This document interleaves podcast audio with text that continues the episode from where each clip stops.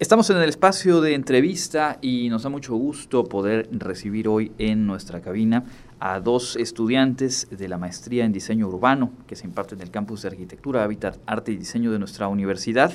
Ellos son Nicolás Azócar y Víctor Sánchez y vamos a platicar con ellos de un tema que yo creo que a todos, a todas nos, nos ha despertado inquietudes en distintos momentos en los últimos años aquí en la ciudad de Mérida, el crecimiento de la propia ciudad y ellos han hecho un acercamiento a una zona en específico y ya tienen eh, una propuesta de acción que nos va a permitir visualizar y seguramente darle forma a ideas, a inquietudes que tenemos cuando vemos cómo crece la ciudad y los eh, conflictos o las complicaciones que esto implica. Bienvenidos y gracias por acompañarnos. Muchas gracias. Muchas gracias, Andrés. ¿Cómo podemos explicar un concepto del que entiendo ustedes parten, o al menos es central en, en la labor que realizaron, que es el de justicia urbana? ¿A qué se refiere?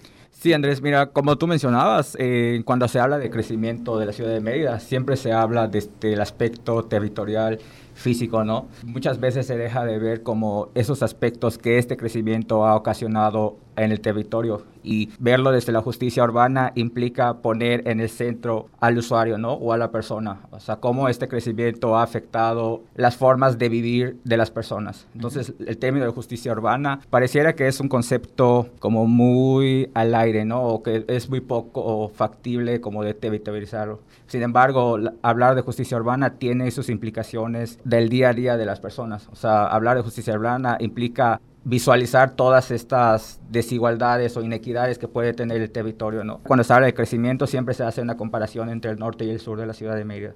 Sin embargo, eh, este crecimiento podemos también ver que hay ciertas desigualdades en el propio norte, ¿no? Y que tiene que ver un poco también con esta expansión en el cual se cubren como todos estos territorios que se les llama comisarías o se les conoce como comisarías, pero que al final estas comisarías tienen como un sentido más tradicional o rural, que al crecer la ciudad pues cambia completamente su dinámica, ¿no? Y también el término de la justicia urbana es un, es un concepto que si bien puede ser un poco abstracto, también tiene ciertas cuestiones físico-territoriales, sociales, incluso podemos hablar justicia urbana desde términos de la política pública. Vamos sobre eso justamente, Nicolás. Es más que un asunto de, territorio, lo que proponen ustedes es eh, pues mirar asuntos de desigualdad que se van o generando o agudizando, ¿no? Conforme se va desarrollando la ciudad. ¿Cuáles son algunos de, de esos puntos que tienen un impacto obviamente negativo en la vida de la gente en la ciudad? Algo relevante para visualizar esos puntos que comentas es transicionar de esta idea de justicia urbana desde una cuestión que pareciera valórica inicialmente a una cuestión muy práctica, muy cotidiana, expresada en la vida del día a día de las personas, ¿no? Porque si dejamos el término de justicia urbana en algo valórico, de que para ti justicia es una cosa, para mí justicia es otra cosa, pues se pierde un poco el debate y se pierde un poco también el, el enfoque, ¿no? De lo que queremos plantear. Entonces lo que estamos mirando acá que la justicia urbana no desde, desde esa perspectiva, sino más bien desde una perspectiva de los derechos de los ciudadanos, desde el derecho a la ciudad, desde pues, de las cuestiones prácticas, ¿no? Y en ese punto, para responder lo que, lo, que me decías, pues pensamos que la justicia urbana se manifiesta, o la injusticia urbana también, se manifiesta en diferentes puntos, como por ejemplo tener acceso a servicios básicos, es lo más elemental, pero también cosas como cuánto tardo de llegar de mi casa a mi trabajo, de mi casa a mi lugar de estudio, qué tantas posibilidades tengo de moverme de un lugar de la ciudad a otro, qué tanta injerencia o decisión tengo yo sobre mi, mi propio barrio, ¿no? Y eso es relevante porque la ciudad, como tú dices, la ciudad de Mérida está creciendo. A todos nos parece muy bien este crecimiento, ¿no? Pero va generando eh, estos roces, estas desigualdades en cuestiones muy cotidianas. O sea, la gente puede demorarse una hora de su casa al trabajo y con alguna modificación que se da en el plano urbanístico, esa cuestión puede incluso cambiar radicalmente.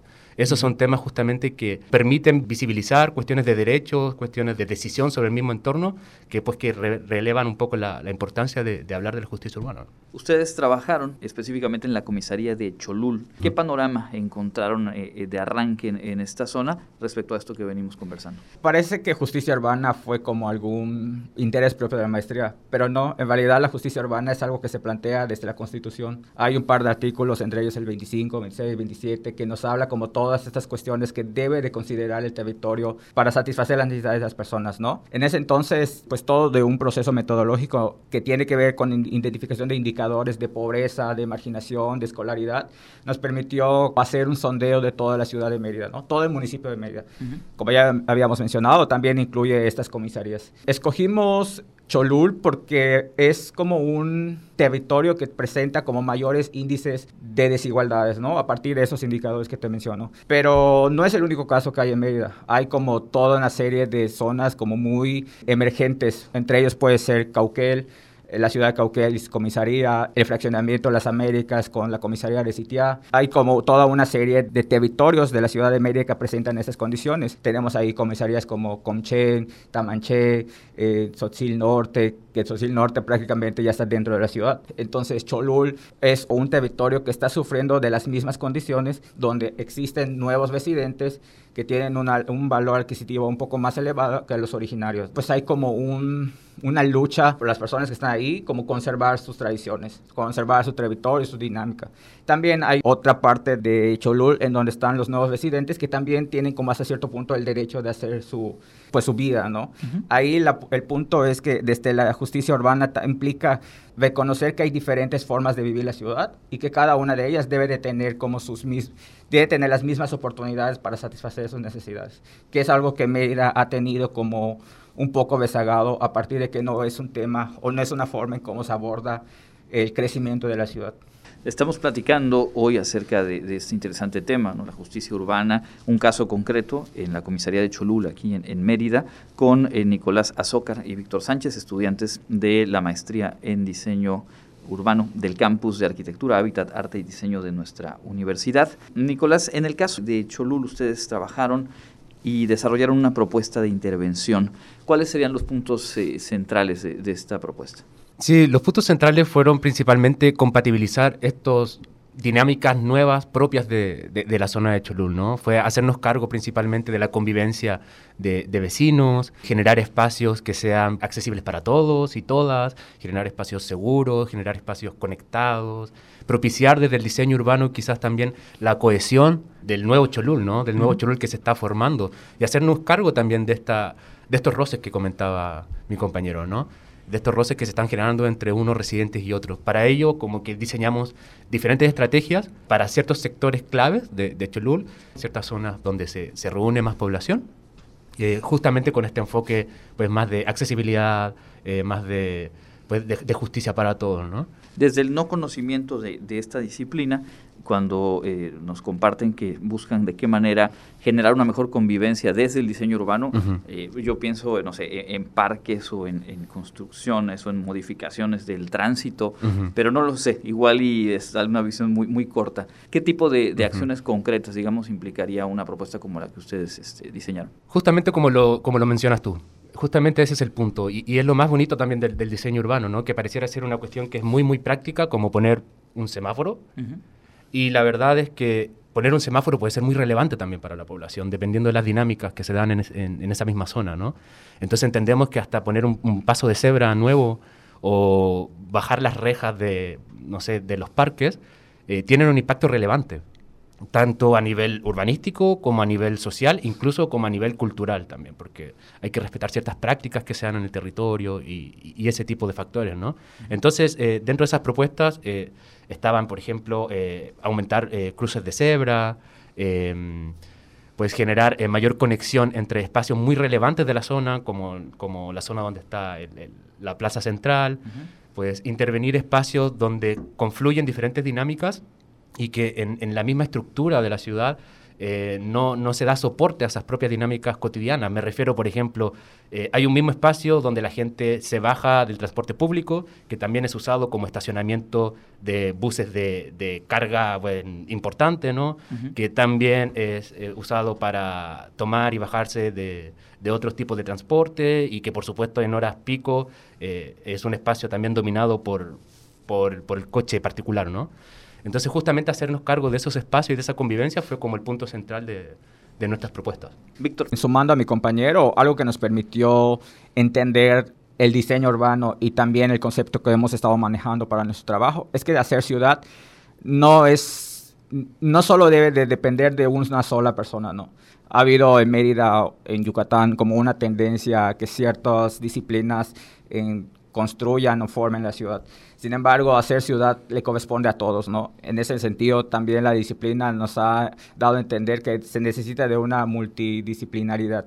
Aquí mi compañero es sociólogo, yo soy diseñador del hábitat, eh, hay arquitectos, hay, hay educadores, hay como una serie de disciplinas que tienen una, una visión distinta de la ciudad que hace que, como había comentado, que visualice como todas las diferentes formas de entender la ciudad.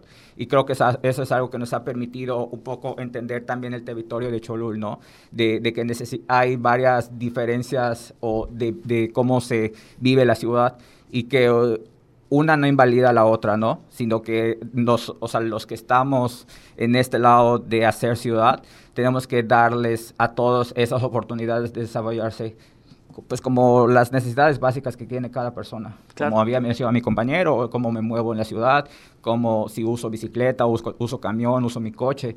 Debe de haber como esas oportunidades para todos. Ahora bien, si planteáramos las cosas en sentido inverso, es decir, ustedes llegaron a una situación que donde ya detectan esta problemática y se puede hacer una intervención.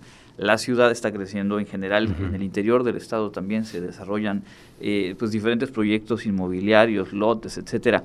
Y uno pensaría que carecen de esta, de esta mirada. Es decir, si estuviésemos a tiempo de empezar el diseño de alguna zona, digamos, reiniciar Cholul, por decirlo así, ¿cuáles serían algunos de los, de los elementos clave? Pues primero que todo, creemos que, que estos puntos claves no inician solamente eh, en la fase del diseño de, de, las cuestiones que se quieren implementar, ¿no? Eh, este, esta cuestión clave inicia en la detección de los problemas, en, en recoger la mirada de las personas, en recoger la mirada de los vecinos y desde ahí empezar a plantear un poco, eh, eh, esquematizar un poco las soluciones ¿no? y, los problemas más relevantes para solucionar, porque justamente las, de las cosas más difíciles para, para gestionar este tipo de problemas desde el urbano es justamente que uno no se puede hacer cargo de todos los problemas de una vez. Todos los problemas requieren un presupuesto en específico, hay, hay tiempos muy acotados. Entonces lo que creemos que lo principal es primero el diagnóstico de las personas que están ahí y luego la construcción en conjunto. O sea, no, tampoco queremos como satanizar el, a los agentes inmobiliarios. Ellos también están en su derecho de, pues, de ejercer también ciudad desde su punto de vista, ¿no? Pero sí tenemos que eh, hacernos cargo de la convivencia entre todos, ¿no? Eso sería como un punto inicial, ¿no? Sí, claro, y además, o sea, tendríamos que pensar igual de que hacer ciudad no solo implica sí es como parte elemental, como la mirada de las personas, ¿no? Porque al final de cuentas son ellos quienes viven en el territorio. O sea, nosotros vivimos como cierta parte de la ciudad de Mérida, pero no conocemos todo el contexto. Eh, también me parece que tendríamos que empezar a hablar también en el Congreso, ¿no? Cómo se están gestionando las leyes para este crecimiento. También hacia dónde se están dirigiendo los recursos. O sea, cuál es, cuál, qué tipo de infraestructura se están haciendo y para quiénes. También ahí, o sea, yo creo que la pregunta elemental en todo este tema de crecimiento es para quién, para quién, quién es la persona, quién es el usuario, quién, a quién está beneficiando, a quién estás rezagando. Son, son temas que tenemos que considerar, no solo para estos, como tú mencionas, como a estos eh, territorios que ya están hasta cierto punto construidos, sino para los que vienen. O sea, me parece que Cholul es como una prueba, prueba y error, o algún tipo de de victoria que se pudo haber experimentado, pero que esto nos puede dar un ejemplo cómo tratar a los demás territorios, ¿no? Que, que por ejemplo, en el sur, eh, hoy por hoy no es como un territorio que se esté desarrollando, pero al final de cuentas el territorio es limitado, ¿no? Y las personas no dejan de crecer. En algún punto toda esa zona va a sufrir lo mismo que está sufriendo la zona del norte. Entonces ahí creo que pudiéramos, ahí y, las, los territorios que quedan puede ser un ejercicio desde esta mirada de la justicia urbana y de donde hacer ciudad implica incluir a todos. Y, hay otra cosa también relevante que, creo que, es importante de poner sobre la mesa, y es que esta cuestión de, la justicia urbana es una tarea como de todos, ¿no? O sea, en tanto profesionales nosotros del diseño urbano, en tanto la gente que toma las decisiones a nivel de ayuntamiento, también eh, a nivel de, las personas, ¿no? De, esto es una cuestión, una mirada de cómo vamos a enfrentar la nueva Mérida, ¿no? La, Mérida que está creciendo y cómo podemos hacer convivir todas estas miradas. Entonces, no es, solamente desde nuestro punto de vista una cuestión que nos compete solo a nosotros, sino más bien que cada uno tiene injerencia en su propio entorno y todos tenemos que pues, remar hacia crear un entorno mucho, mucho mejor para todos, ¿no? mucho más inclusivo y, justo para todos. Pues ahí está. La verdad es que estoy seguro que a la gente que nos escucha le hace sentido lo que nos han eh, compartido y creo que queda ahí abierta la mirada a decir, bueno, en mi propio eh, territorio, en, mi ciudad, la que yo habito, la que, la que yo me muevo cotidianamente, que me gustaría modificar y poder ir construyendo, seguramente a base de diálogo, a base de, sinergias, pequeñas o grandes transformaciones que impacten justamente en, en, ese beneficio colectivo. Les agradezco mucho el haber estado aquí. es un tema sin duda muy interesante, muy relevante en lo actual y que también nos permite ilustrar a través de ustedes de qué forma el trabajo formativo en la universidad, a través de un posgrado como el que ustedes cursan, pues tiene obviamente algo que decir y algo que hacer a lo que ocurre actualmente. ¿Algo más que quieran agregar? Pues sí, agradecerles a ustedes el espacio y también invitar a la gente eh, a interactuar con nosotros. Eh, creamos un fanpage en Facebook. Eh, es más que un fanpage, es una plataforma para poder seguir discutiendo estos temas, para poder articular diferentes agentes, ¿no? A las personas, agentes inmobiliarios y un poco promover la discusión sobre este tipo de cuestiones. Claro. el fanpage se llama Hablemos de Justicia Urbana. Ahí nos pueden encontrar. Eh, los invitamos a todas y a todos para que interactúen y, pues pongamos este tema en discusión, ¿no? Claro. Pues eh, enhorabuena y a seguir. Sí, pues mucho, te agradecemos de nuevo Andrés por el espacio que nos diste y pues que nos sigan ahí en esa página. Ahí vamos a estar como fomentando algunos discursos surgidos desde, desde nuestros compañeros y también algunos resultados del diagnóstico que se han hecho en Cholul y en algunos espacios de la ciudad de Mérida. Perfecto, pues de una vez le damos like, hablemos de justicia urbana. Eh, gracias de nueva cuenta por estar aquí, gracias al maestro Mario Gutiérrez que nos puso en contacto y un saludo a todos los que integran esta generación de la maestría en diseño urbano del campus de arquitectura, hábitat, arte y diseño de nuestra universidad. Nosotros continuamos con más en contacto universitario.